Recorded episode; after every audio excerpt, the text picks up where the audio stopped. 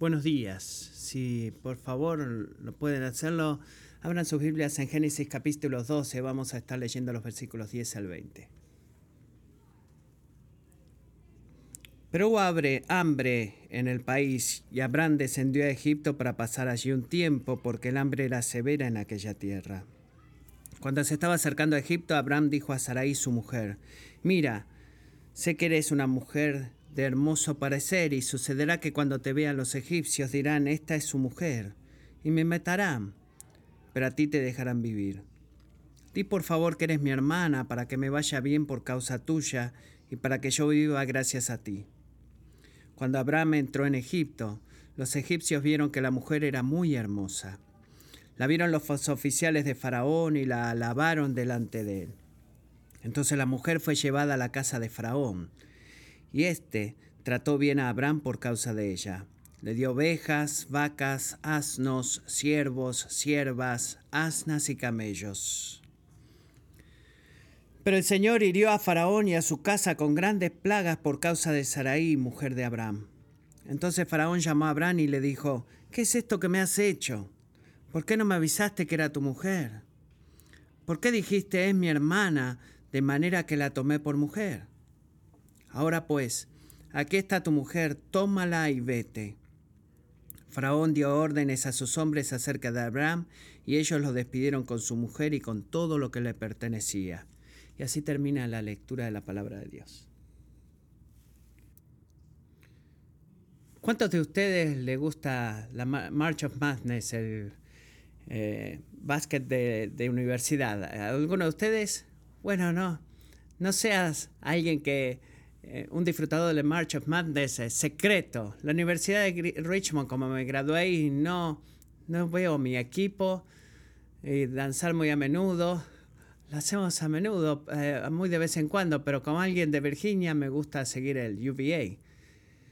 Y si no estás familiado con March of Madness, debes conocer esto, de que es conocida porque, por fiestas increíbles donde el equipo es atacado por un programa eh, que hace que el torneo se termine rápido y los fanáticos del básquetbol de college, si has tenido alguna experiencia de ese tipo, a menudo anticipan algunos de estos juegos en donde, eh, si no entiendes lo que estoy hablando, quizás de todo esto de los equipos están eh, afuera y el equipo ganador en el medio, de eso estoy hablando, pero no creo que todos los fanáticos del básquetbol de universidad que conozco y he hablado que alguno de ellos hayas visto eh, la pérdida de UVA en NBC. ¿Sabes de qué hablo, Rich? Bueno, de qué iba a suceder en marzo del año pasado. Así que si ustedes están pensando, no tengo ni idea de lo que estás hablando. La Universidad de Maryland en Baltimore County eh, eh, sorprendió a todos el mundo habiéndole hecho algo sin precedentes en la historia, haciendo ganando la Virginia 74-54, siendo el viernes a la noche, viendo el asiento número 16, que alguna vez pasó del asiento número 16 a ser el número 1. Eh, pues, nadie lo vio en Virginia y nadie lo vio en Baltimore, y es el número, eh, habiendo estado perdiendo 31-2 en la sesión regular, inclusive 20 a 1 en la competición de NCC. Francamente, la pregunta no era de si los Gatos iban a ganar este juego, pero haber llegado a los últimos cuatro y ganar todo. Pero UBC, después de haber llegado a eso, ellos no solamente pensaron que vencieron a Virginia, sino que la dominaron a toda la segunda mitad del partido y habiendo sido eh, ganado por 20 puntos. Una, UNBC eh, eh, anotó 53 puntos en la segunda mitad, un punto más de lo que Virginia había anotado en todo el juego. Y no fue nada lindo ver ese juego. No fue nada lindo. Fue uno de esos juegos en donde ni siquiera quería textearle a mi hermano después de eso. Bueno, vamos a sufrir en silencio, sin hablar. Porque antes de ese juego, los asientos número uno en el torneo de WC, en la historia de este torneo, eran 135 contra 0. Eh, en contra de los asientos número 16. Y era un tiempo chocante, es un tiempo en el cual nosotros no podíamos entender qué estaba sucediendo, porque el equipo menos favorito fue el que ganó. Virginia tenía todo para ganar, pero ganó Baltimore, tenía una buena defensa, tenía un buen récord en la temporada, pero en el momento de la prueba ellos fallaron. Es así como se siente fallar, ¿verdad? Te sientes un perdedor, cayeron, eh, quedaron cortos. Eh, creo que una pérdida inesperada es difícil de tomar en los deportes, especialmente si es tu equipo.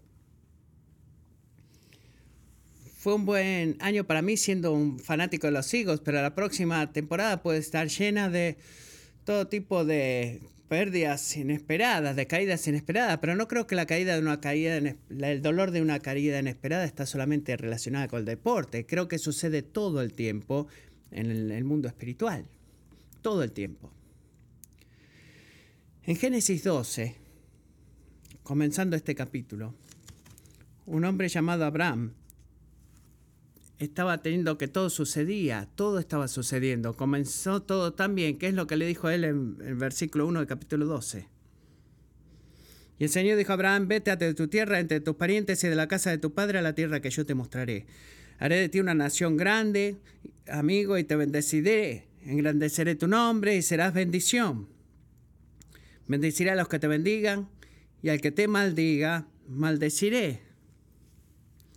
En ti serán benditas todas las familias de la tierra. Ahora mira el versículo 4, capítulo 12. Entonces Abraham se fue, tal como el Señor le había dicho.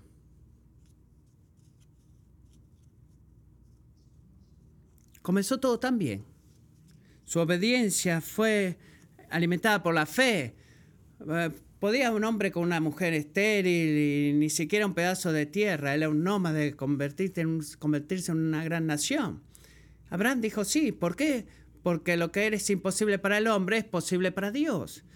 Él probó su voluntad de confiar en el Señor en lo que hizo y en todas las promesas que él hizo, pero en la segunda mitad del capítulo 12 las cosas se vuelven mucho más difíciles para Abraham. Fue suficientemente difícil si ves el capítulo 1 de versículo, perdón, versículo 1 del capítulo 12, salir de su casa.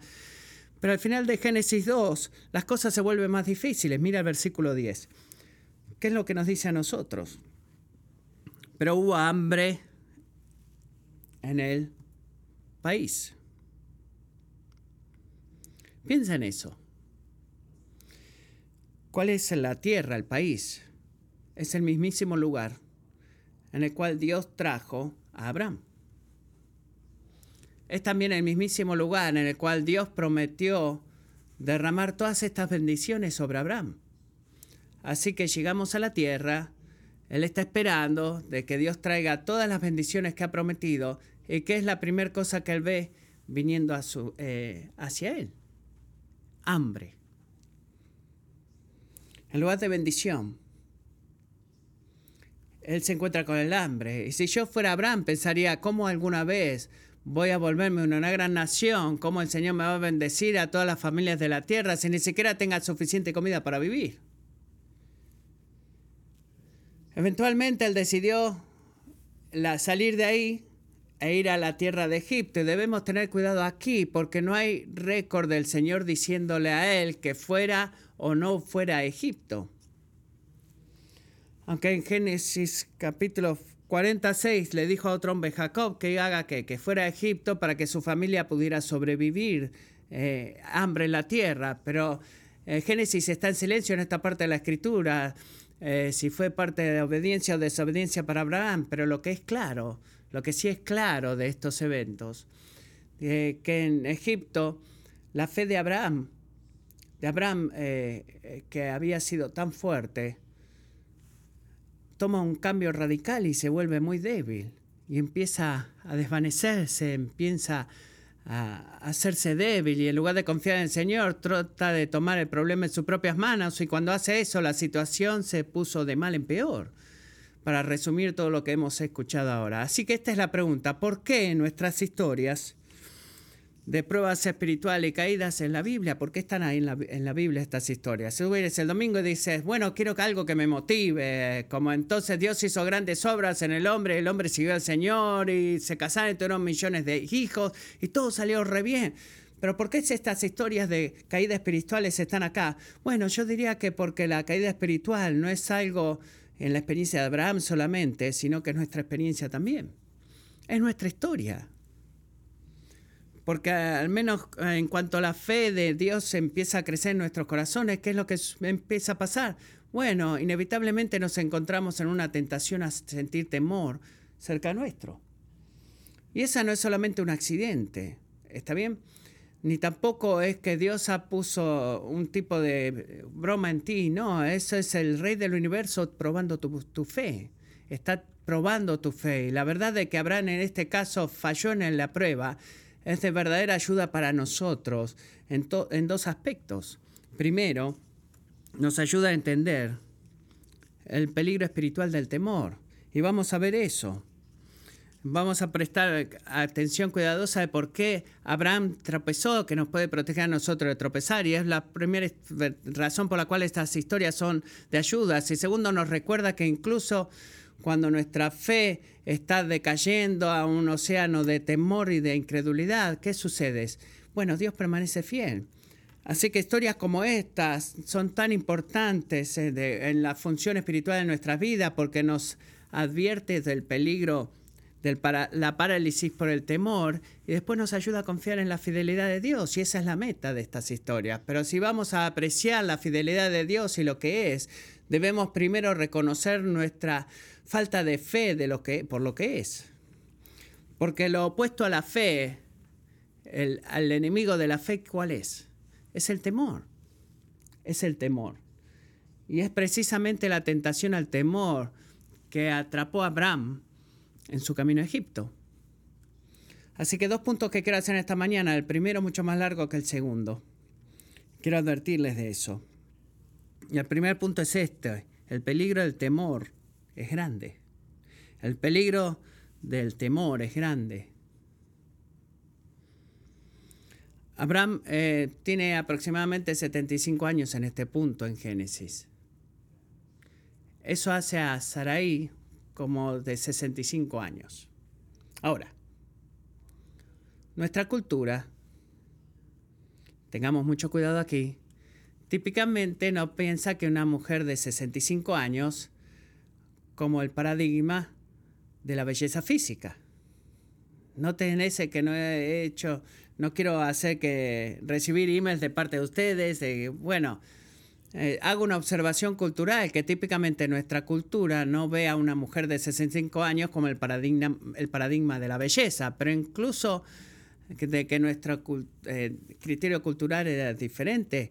Bueno, sí, o verdaderamente Sarai era una seria excepción a la regla, porque ella es descrita por su esposo Abraham en el versículo 11, miren ahí, como bella en apariencia. Y a menos que tú leas esa y digas, bueno, sí, está bien, él era objetivo, ¿verdad? Mira el versículo 14 lo que dice, que los príncipes, los jóvenes hombres en Egipto vieron que la mujer era qué? Muy hermosa. Aprendí recientemente de que hay algunos que usan este número de ranking para leer la belleza física. Eh, cuando algo sucede así, eh, que Saraí se había sacado un 10 ella es una número 10 era. Era muy hermosa y eso crea un dilema en la mente de Abraham. Él no era estúpido, él no era, tonta, él tiene 75 años, ha estado en la zona por mucho tiempo, era un hombre, está yendo a un lugar que era un hombre como que no tenía derechos ni privilegios en Egipto y este crecía este tipo de ansiedad en su corazón de que cuando los egipcios vieran a Sarai lo iban a matar a él para tener a ella. Y mira el versículo le dice, y sucederá que cuando te vean los egipcios dirán, esta es su mujer y me matarán, pero a ti te dejarán vivir. Así que diseña un plan, crea un plan para engañar a los egipcios sobre su relación con Sarai. Y bueno, lógicamente, eh, miente, aunque no es una mentira completamente, porque Sarai es técnicamente su media hermana. Técnicamente. Pero por supuesto, esto es para engañar a los egipcios. Mira el versículo 13. Así que dice, por favor, que eres mi hermana, para que me vaya bien por causa tuya y para que yo viva gracias a ti. Y en la superficie, eh, siéntete libre para admitir esto, a veces suena tal vez como sabiduría, algo sabio de decir. Estoy, sigo en serio, suena sabio eso. Tienes, tienes a los egipcios, eh, tienes a Abraham, que simplemente es un hombre con una hermosísima esposa. Y bueno, que en esto de, torcer la verdad un poquito para salvar tu vida, ¿qué tiene de malo? Eh, es simplemente jugar una jugada inteligente, a excepción de que verdaderamente no lo es. ¿Por qué? ¿Por qué no lo es? No es una jugada inteligente. Porque él dejó de caminar por fe. Están en realidad abrazando lo opuesto a la fe. Él dejó la fe y escogió la incredulidad, la duda, el temor. Y en el camino del temor, por favor, escuchen esto, es difícil. en el temor es difícil está enmascarando, está escondiendo la incredulidad y lo convierte como que es algo sabio. Y es lo que el temor siempre hace. Toma la incredulidad y la duda, el no creer en las promesas de Dios y lo, y lo esconde. Y estoy tentado de decir, de llevar una playera que diga la incredulidad no es, no es este, incredulidad, sino que es sabiduría. Y bueno, piensa en esto. ¿Qué es lo que Dios acaba de prometerle a Abraham? Unos días atrás o meses. Abraham, te voy a hacer una gran nación, te voy a bendecir, te voy a hacer tu nombre grande, voy a bendecir a aquellos que bendigas y a castigar a aquellos que te maldigan. Estoy me obligué a mí mismo, a ti mismo, como una muestra de mi pura gracia, a hacerte bien todos los días de tu vida. Y esa es lo último que escuchó del Rey del Universo, es la última palabra. Yo soy tu Señor, tu Rey, tu protector. Abraham, sígueme porque tú puedes confiar en mí. Así que esta es la pregunta para ti. ¿Cuál palabra, cuál decreto, cuál juicio es decisivamente en control del futuro de la, vida de Abraham de aquel punto? De aquel punto en adelante. Es el del Señor, ¿verdad? Es la palabra de Dios, la promesa de Dios. Ah, ¿Cuál palabra Abraham concluye que es decisivamente en control de del futuro de su vida en los versículos 12 y 13 de este capítulo 12? Los egipcios. La mala palabra. Saraí, la palabra de salvación. Su confianza implícita en las palabras del hombre fue una, un rechazo implícito de la palabra de Dios. ¿Qué es lo que dice en el versículo 13? Mira ahí, léelo cuidadosamente. ¿Qué dice? Di por favor que eres mi hermana para que me vaya bien por causa tuya, para que yo viva gracias a ti. ¿Qué tendría que haber dicho Abraham a la luz de todas las promesas que Dios le había hecho hace un tiempo atrás? Tendría que haber dicho, Sarai, ¿sabes qué? Eh, va a ser, nos va a ir bien a nosotros debido al Señor o por causa del Señor y va a ir bien conmigo y mi vida va a ser protegida porque el Señor lo ha dicho. Él dicho a su esposa exactamente lo opuesto de lo que la fe dice. Él, dice lo que la incredulidad dice. El Señor ha prometido protegerme, el Señor ha prometido preservarlo, ha prometido darle una descendencia, hacerlo una gran nación. Y entonces Abraham, en lugar de creer la palabra de Dios, hubiera si hubiera creído la palabra de Dios, hubiera dicho, estoy a salvo, estoy seguro, no importa lo que los egipcios piensen, lo que los egipcios digan, lo que hagan, lo que importa es lo que Dios ha dicho y lo que Dios va a hacer. Es lo que él tendría que haber dicho.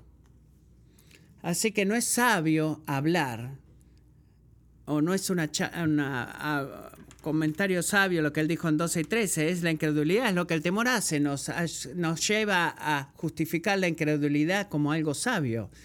Concluimos que las palabras del hombre, las palabras y acciones de los hombres gobiernan el, futuro, el curso futuro de nuestras vidas en lugar de las palabras y acciones de Dios. Y como Abraham, creemos que nuestra vida está yendo bien o nuestra vida está siendo qué? Eh, espiritual, dependiendo a lo que la gente diga, en lugar de lo que Dios diga. Y hacemos eso, hacemos eso, amigos, sabe esto, si tú eres cristiano, si tú eres seguidor de Jesucristo, donde sea que te encuentres a ti mismo, eh, temblando de miedo, especialmente quiero apelar a los hombres que están escuchándome a mí, porque no queremos admitir esto, no nos gusta admitir. El temor es para los débiles, así que si tienes miedo tú vas a decir, no, tú mientes, no, sé honesto porque Dios conoce tu corazón. Cuando te, eh, tiemblas con el temor, es debido que en algún punto, por favor escucha esto, en algún punto has decidido que las palabras y acciones de los hombres son más determinantes, más decisivas, más decisivas y más influenciales en el futuro de tu vida de la que, que las palabras y acciones de Dios. Es lo que tú estás haciendo.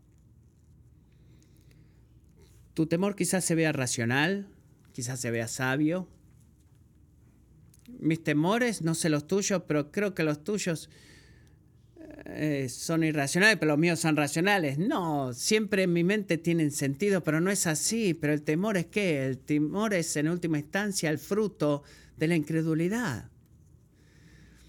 Eh, un error en nuestra parte de, confiar y creer en las palabras de Dios. Hay razones para tener miedo, creemos.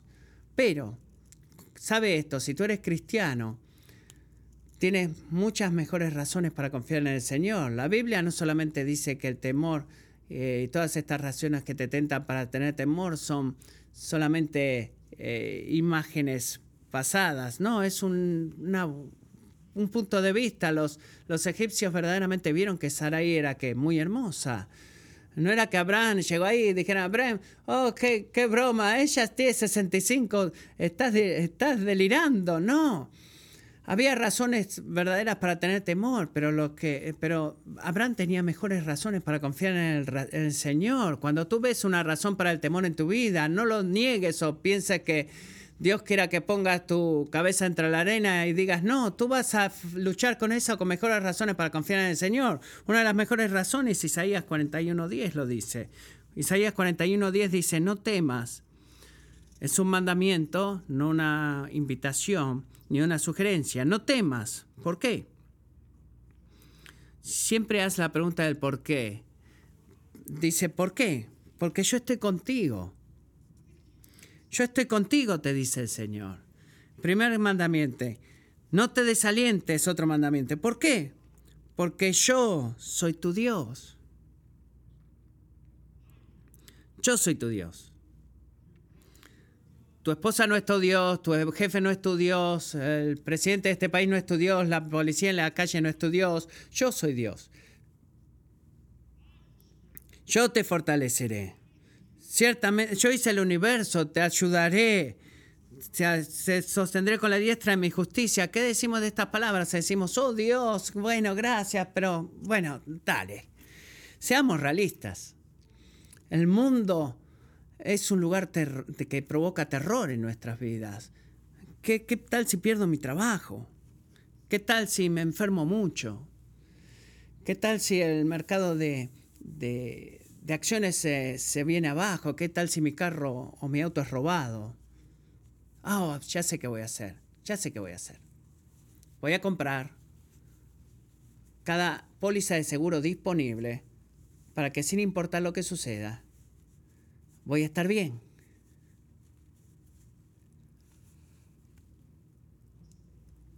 Estoy diciendo que el comprar pólizas de seguro es como Abraham mintiendo sobre Saraí. No necesariamente. No necesariamente.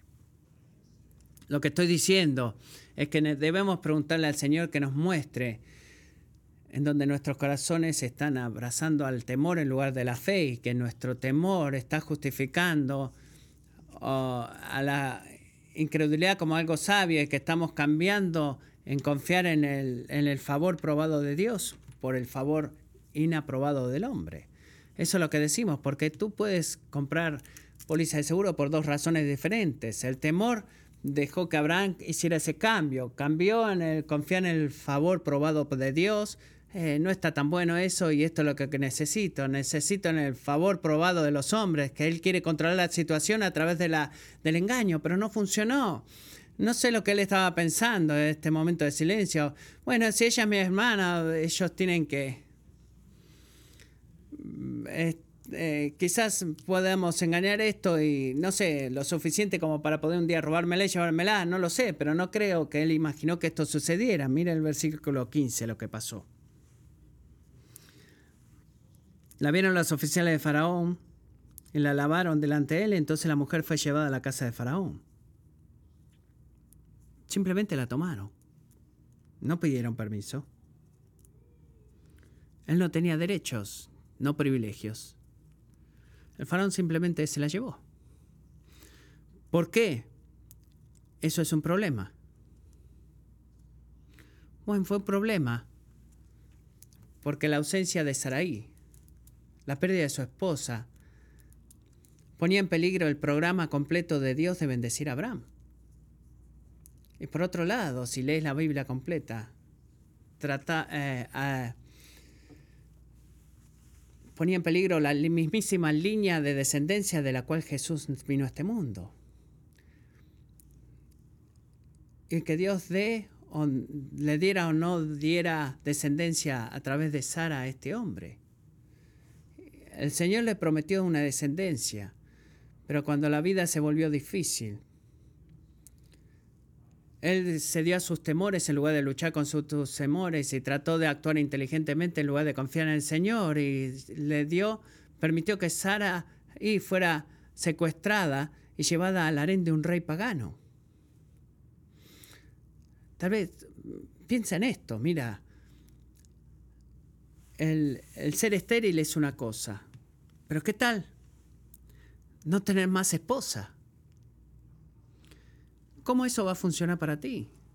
¿Cómo eso funciona para el, deseo tan grande de que me va a ir bien? Que tú has tratado de creer para tu propia vida. Ya ni siquiera tienes esposa y todo lo que has recibido eh, a cambio son un montón de burros.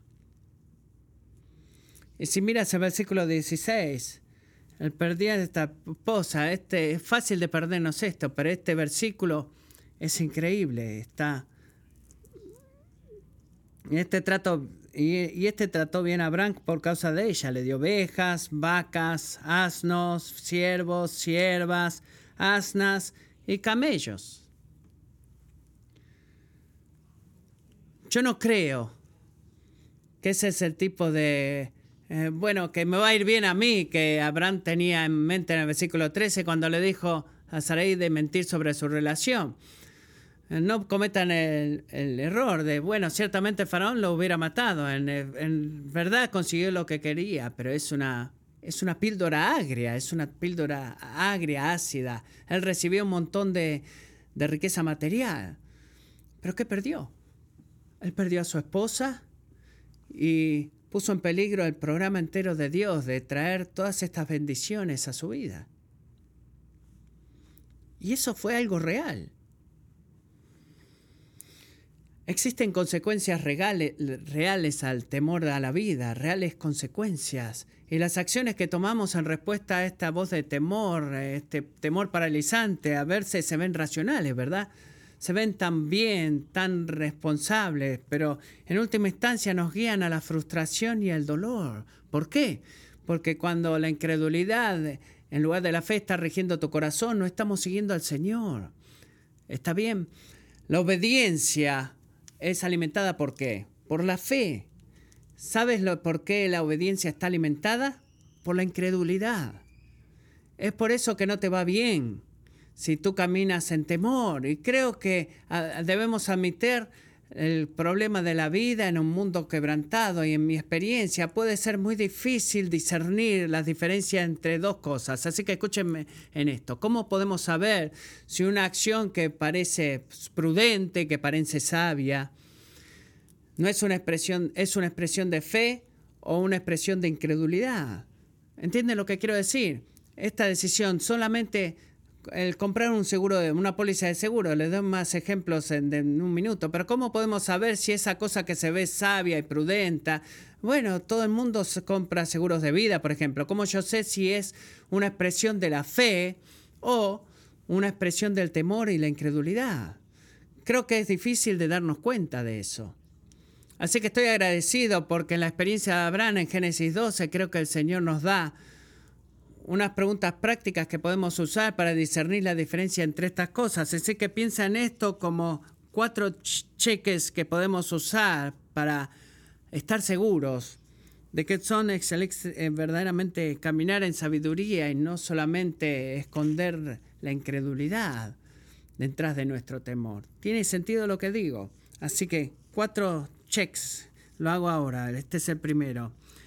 ¿Cómo sé si esta, esta acción que considero hacer, esta elección que estoy por hacer, está siendo guiada por la fe o la incredulidad?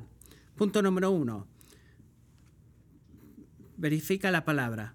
Verifica la palabra. ¿Qué dijo el Señor acerca de esta situación? tienes que empezar ahí. Mira la palabra. Abraham quizás pensó, que él estaba siendo sabio. Dice, bueno, di que eres mi hermana para que me vaya bien, para que mi vida no sea eh, terminada por ti. Pero no era verdad. Dios había terminado de decirle a él que le iba a ir bien porque el Señor, eh, eh, su vida iba a ser guardada para el Señor. Así que en un nivel fundacional, ¿qué es lo que hizo? Él le olvidó la palabra de Dios. Él olvidó la palabra de Dios y olvidó la palabra hablada acerca de esta situación. Déjeme darle un ejemplo muy práctico acá. Dice que tú eres cristiano y quieres casarte. Y tú has esperado por años, quizás décadas.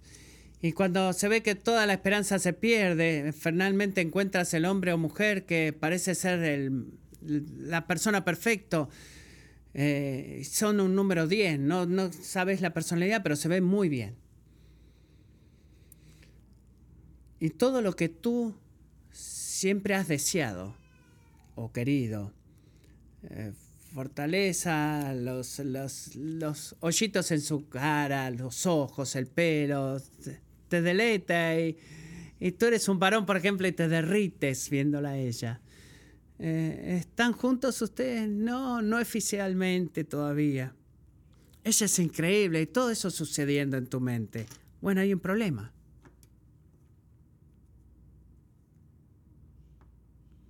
Tú no estás seguro si ella o él es cristiano.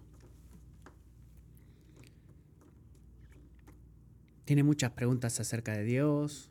Cuando hablas en conversaciones acerca de Dios, ese escenario, tú estás abierto.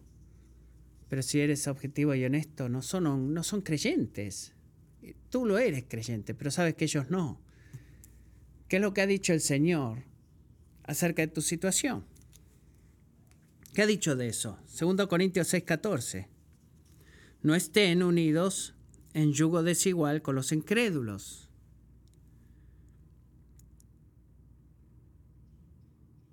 No puedes interpretar tu propia forma de leer la Biblia. Mira lo que dice, ¿por qué asociación tiene la justicia y la iniquidad o qué comunión la luz con las tinieblas? Tú chequeas la palabra de Dios y revela que tu relación, sin importar que tan bien o mal te sientas en tu corazón, no es una expresión de fe genuina, aunque eso se sienta como tener fe. ¿Me sigues en esto? En ese momento se siente como que si se siente bien, bueno, debe ser Dios, dices. Y hacemos eso y tendemos a hacer eso. Pero no, ¿qué no hemos hecho? No hemos chequeado la palabra, lo que Dios ya ha dicho acerca de eso. ¿Qué dice Dios? No temas, eh, perdón, dice, no estén unidos en yugo desigual con los incrédulos. Así que el seguir en esa relación es una expresión de incredulidad. Eh, eh, no crees de que Dios dice que no debes tener buena comunión con los incrédulos. Y eso es claramente un juicio de incredulidad y empiezas a caminar tu camino y dices, bueno, culturalmente en esa época Pablo estaba hablando de una pareja en un punto en el tiempo, él verdaderamente no habla de verdad. ¿Qué ha dicho Dios? Abraham pensó que estaba haciendo bien. Traducción. Quizás si nos cansemos, él sea salvo o ella y en un nivel puede ser que suceda, pero al mismo tiempo está trayendo todo tipo de dolor y sufrimiento y, rompe el propósito de Dios para su vida. ¿Por qué? ¿Por qué? Es una bomba, porque no es el plan humano que siempre prevalece, sino que es la palabra de Dios la que prevalece. Ese es el porqué. Cuando Dios dice siempre sucede lo que sucedamos, lo que esperamos que no suceda va a suceder. Lo primero que va a suceder es que debemos decir, estoy escondiendo mi, incredulidad. Bueno, controla la palabra, que es lo que Dios dice en su palabra. Hay todo un sermón en eso, pero me voy a quedar acá. Punto número dos. Verifica tus motivos. ¿La decisión que estoy a punto de tomar está más motivada por la fe o el temor? Verifica los motivos. Quiero ayudarte un poco en esto. ¿Has notado lo que está completamente ausente en todos los cálculos de, de Abraham en los versículos 11 al 13? Cuando lees la, escritura es importante prestar atención no solamente a lo que hay, sino a lo que no está. Lo que no está ahí, que Dios. No hay ni siquiera una sola mención del Señor en esta historia. Abraham está trabajando, pensando, planeando y eh, desde un punto de vista apartado de Dios, sin Dios y en un nivel funcional. El sol ni siquiera existe en ese momento en la vida de Abraham. Abraham no está con, eh, todos los cálculos, este, no está confiando en el Señor. En lugar de tener un deseo positivo, no hay fe, eh, no hay confianza en el Señor. El temor está haciendo toda la habladuría en esa conversación. Porque es importante reconocerlo por lo que dice Romanos 14, 23. Por eh, el que duda aquel que no está siendo motivado por la fe en la vida, es pecado. Todo lo que no procede de la fe es pecado. Verificar tus motivos es este, algo muy importante de hacer. Esto no se determina si sos sabio o no sabio, sino si es pecado o es, justicia lo que estás practicando. Romanos 14, 23, todo lo que no procede de fe es pecado, dice. En un mundo caído, tus motivos, mis mis motivos siempre van a estar mezclados, pero el Espíritu Santo conoce nuestros corazones, Él sabe tu corazón. Y por eso lo que Él es bueno haciendo, en hacer y Él está dispuesto a hacer si le pides, es mostrarte cuáles son tus motivos principales y te lo va a revelar y te lo va a hacer saber y te lo va a ayudar a reconocer tu motivación principal, si es movida por la fe o por el temor. Y sabe esto, donde sea que el el temor está manejando el auto de tu vida, la incredulidad siempre está trabajando a la sombra. Lo que sea que tú digas, bueno, creo que debo ser totalmente honesto, lo que estoy por decir no va a cambiar las consecuencias que mis padres traigan. Pero esto está manejado por el temor, principalmente manejado por el temor. Si yo digo, no podemos hacer esto físicamente, creo que me vas a abandonar. Si el temor está manejando el auto, tú puedes concluir, amigo, que la incredulidad está trabajando a la sombra. Puedes concluirlo. Por ejemplo, digamos que tu teenager ha tomado una mala decisión. No que los teenagers siempre lo hagan, pero como padre estás horrorizado. Estás horrorizado por la perspectiva de que pudieran hacer algo así. Así que, ¿qué es lo que haces? Tú inmediatamente comienzas a quitar todo de ellos, incluso o quizás la ropa que tiene y quizás así aprende. Dices, no hagas eso. Te traigo estas consecuencias porque estoy lleno de fe. No estoy tan seguro de que sea fe lo que te mueve. ¿Cuál es el, la palabra de Dios que el Rey Jesús nos ha dado de que el Rey Jesús está a cargo de la vida de ese joven o jovencita. Simplemente estás enojado, enojada, tienes temor, no estás siguiendo al Señor, estás reaccionando al pecado de tu hijo, hija, y tu acción se ve como algo sabe hacer, pero verdaderamente es incredulidad. ¿Por qué? Porque la sabiduría siempre está llena de fe. Nunca está llenada por el temor y debemos checar nuestro motivo. La decisión que voy a tomar está guiada por el temor. Bueno, otra cosa que debemos hacer es verificar el horizonte. Necesitamos jugo acá. Y puedes ver la pregunta. Estoy actuando sobre la base de lo que sé que es cierto hoy o lo que creo que podría suceder mañana. ¿Cuál es el motivo? Síganme aquí. Por definición, el temor vive en el futuro. Vive en el futuro.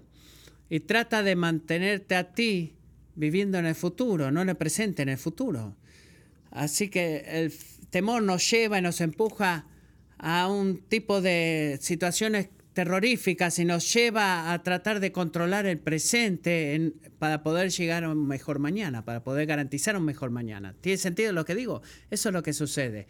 Nota en el versículo 12 cómo Abraham está enfocado en lo que los egipcios quizás hagan o lo que pudieran hacer cuando la vieran a Sarai. ¿Podrían los egipcios tratar de tomar su vida para poder robarle a su esposa? Por supuesto que podrían hacerlo, por supuesto, lógico.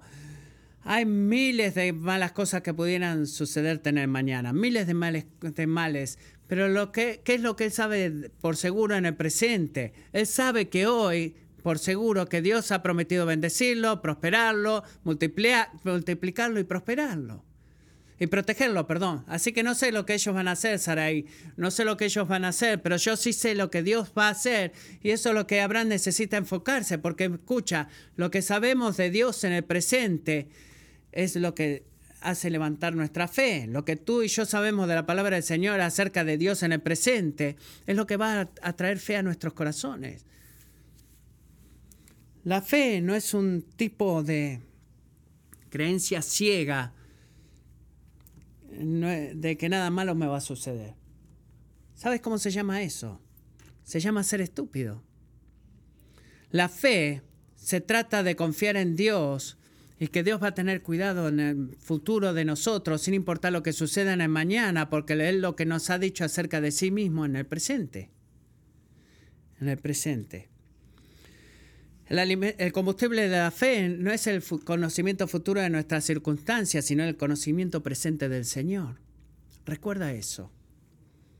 Verifica el horizonte. El último, chequear. Verifica tu amor. Pregunta, ¿estoy más preocupado por esta situación con respecto a otras personas o a mí mismo? Recuerda lo que hacemos con chequear este. Estamos considerando la decisión de estar guiada por la fe o por la incredulidad, porque nuestro temor a veces esconde la incredulidad y se ve como algo sabio lo que voy a hacer. Así que esto, cosas, este, estoy más eh, preocupado por esta situación con respecto a otra persona o a mí mismo. Bueno, uno de los claros indicadores de que se veía verdad como para Abraham es lo que él nos dice que puede traer esto en los versículos 12 y 13. Noten que él no dice nada acerca de lo que sería bueno para Saraí. ¿Se dan cuenta de eso? O lo que sucedería a Saraí. Él está completamente enfocado en sí mismo. Dije que tú eres mi hermana, que nos va a hacer bien a los dos. No, digo, di que eres mi hermana para que me vaya bien a mí. Y que mi vida no sea quitada por, tu, por ti. Pero, Abraham, ¿qué tal de Saraí? La vida de Saraí, ¿qué tal de su vida? ¿Has pensado si has pensado lo que sucede si creen que ella está disponible? Hola, ¿estás ahí? Amigo, tú puedes asumir que el temor, este, con todas tus preocupaciones y situaciones están enfocadas en ti mismo. Te puedes dar cuenta que eso es temor.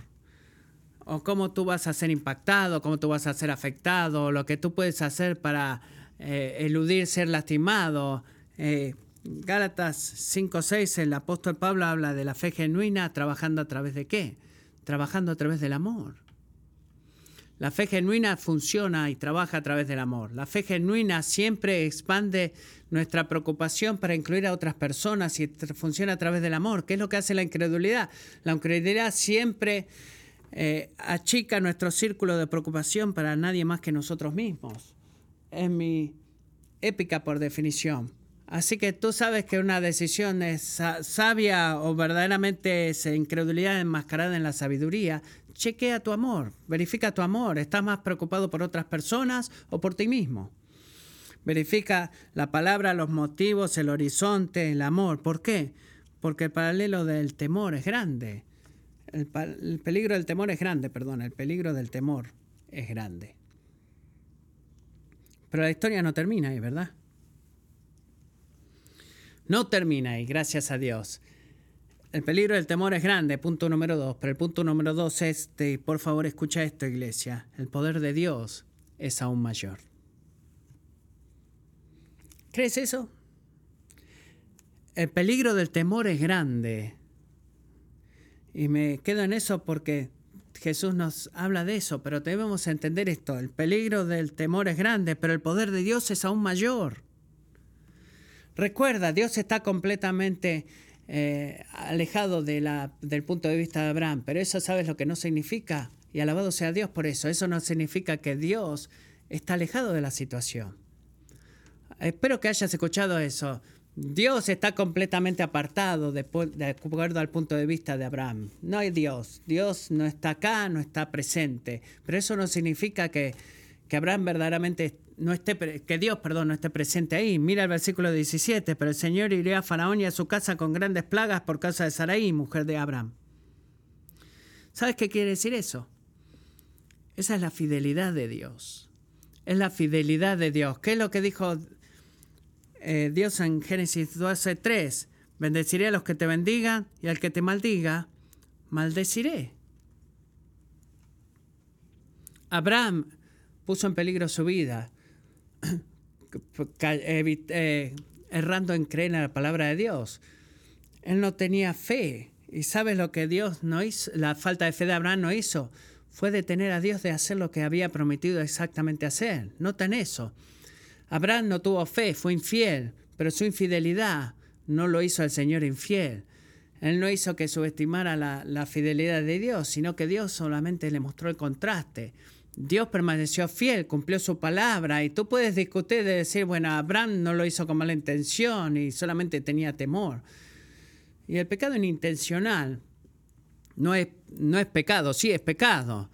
Eh, es suficiente decir que no sabemos exactamente cómo entender que si Saraí era la, cómo entendió que era la esposa de, Abraham, como el faraón lo descubrió, sino que lo único que sabemos es que cuando el faraón lo descubrió no era un faraón feliz. Mira el versículo 18. Entonces faraón llamó eh, en traducción como pena de muerte, por ejemplo, diciendo a Abraham y le dijo, ¿qué es esto que me has hecho? ¿Por qué no me avisaste que era tu mujer? ¿Por qué dijiste es mi hermana? de manera que la tomé por mujer. ¿Por qué? ¿Por qué? ¿Por qué?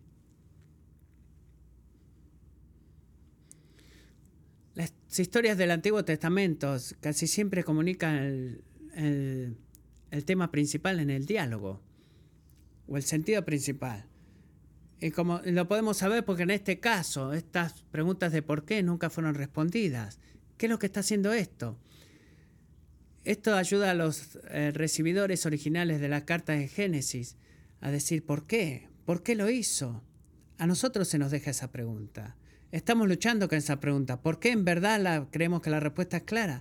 Que Abraham tenía miedo. Podemos verlo. Él empezó caminando con fe, se convirtió, eh, volvió a tener incredulidad. Debería ser bendición para todas las familias de la tierra. ¿Y sabe lo que pasó la primera vez que Dios lo puso a prueba a él y le dijo, ve a ser familia, eh, bendición para la primera familia de la tierra.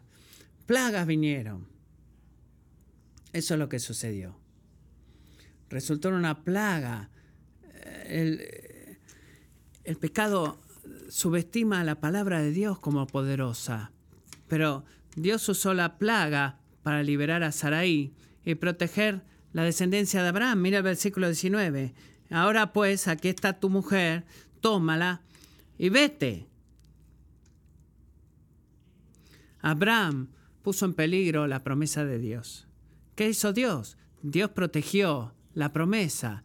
Él le probó a Abraham de su relación con Dios, de que nunca iba a haber o ser la inteligencia de Abraham o la fidelidad de Abraham lo que trajera la palabra de Dios eh, la promesa de Dios, sino que iba a ser la promesa y la fidelidad de Dios que iba a traer esa promesa a, hacerse una realidad. Y él le probó a Abraham que el programa de Dios de traer bendición a su vida no estaba sostenida ni siquiera podría ser retenida o quitada por el pecado de Abraham. Y piensa en eso, ¿te has puesto a pensar que precisamente lo que la cruz de Jesucristo proclama sobre tú, que eres cristiano? de que tu mayor pecado no puede detener el programa de Dios de traer bendición a tu vida. Es lo que el Evangelio nos dice sobre ti. Escucha esto en esta semana. Mi pecado, si tú estás en cristiano, hijo o hija de Dios, que estás pecando y confías en el Señor, el pecado de tu vida no puede detener en última instancia el programa de Dios para traer bendición a tu vida. Cuando Abraham fue infiel, Dios permaneció fiel y trajo gran bendición material a su vida. Mira el versículo 20. Faraón dio órdenes a sus hombres acerca de Abraham y ellos lo despidieron con su mujer y con todo lo que le pertenecía. Oh sí, el Señor en su gracia le permitió tener todo lo que le había dado al faraón. Así que tenemos esta seria advertencia del peligro del, perdón, peligro del temor. Pero ¿sabes cuál es el punto principal de esta lección? No es el temor, el peligro del temor, sino la fidelidad de Dios es el punto principal. Es que el peligro del temor es grande, pero el poder de Dios es aún mayor. Y voy a concluir con esto. Si tú has sido unido con Cristo a través de la fe, todas las promesas de Dios, hay algo que debes saber acerca de tu vida en Cristo. Que es una vida de fe. Es una vida de fe. La fe nos mantiene en el camino de, Jesús. El temor nos aleja del camino de Jesús. Es por eso que es tan importante. El enemigo de tu alma es el temor, pero cuando estás sufriendo como resultado del temor, por las consecuencias de nuestro pecado, recuerda esto, por favor, que el poder del temor es real y el poder del del pecado del hombre es real, pero el poder de la bendición de Dios es decisiva. Las consecuencias de tus elecciones, eh, de tener temor, de salirte del camino, son reales. El Evangelio no lo borra mágicamente y te lo quita de tu vida. Pero ¿sabes lo que dice? Dice que en última instancia, porque Jesucristo está ahí, el poder del temor no es decisivo. Es el poder de Dios el decisivo. Así que te imploro, amigo, que debemos alejarnos del, peligro del temor y debemos aferrarnos a la fe, pero no empieces a confiar en tu fidelidad. Confía en la fidelidad de Dios. Confía en su fidelidad solamente, no en la tuya.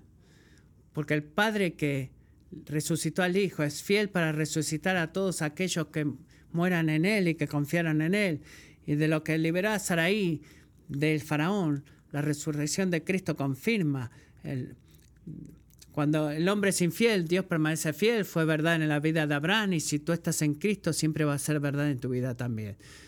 Cuando el hombre es infiel, Dios permanece fiel. Así que este contraste en el capítulo 12 entre el comienzo que comenzó grande, eh, récord perfecto en la temporada, número uno sobre todos los asientos, y luego lidió con su incredulidad, y lo golpeó y lo sacudió. Y, eh, vemos a veces esto, muy difícil ver esto, pero si prestamos mucha atención que la razón por la cual Abraham cayó nos puede proteger a nosotros de, caer y tropezar. Segundo, incluso cuando nuestra fe tropiece y caiga ese océano de, de temor, debemos recordar que Dios va a seguir siendo fiel a ti y tú puedes confiar en Él. Cuando el hombre es infiel, Dios permanece fiel.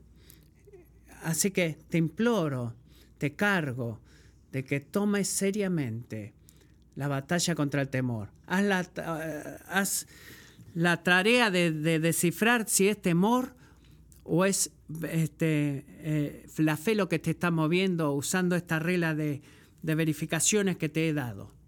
¿Ok? Pero cuando tú veas eh, que, que, estás actuando por temor, no tengas miedo. Y no, no te alteres porque si tú eres cristiano, Dios va a seguir siendo fiel contigo. Oremos, Padre Celestial, ninguno de nosotros puede en esta historia, o podría en esta historia. Preferimos sentarnos y ver las caídas de otras personas, no menos de, lo que lo hacemos los medios sociales, porque es confortable.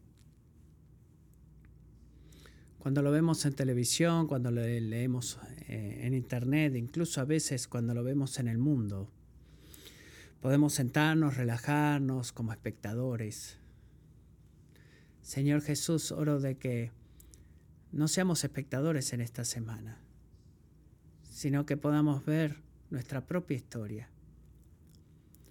Eh, los peligros de, del temor comparado con el poder de Dios y que seamos diligentes a luchar la batalla, diligentes en no confiar en, nuestra, en nuestro poder en la batalla. Ayúdanos a hacer eso incluso cuando cantamos esta canción, que quizás seamos un pueblo que con toda intención lucha contra el temor y que tengamos esa confianza de que tú eres un Dios fiel, aunque no podamos vencer. Tú nos tienes a nosotros. Y en ti va a estar todo bien. Gracias por eso.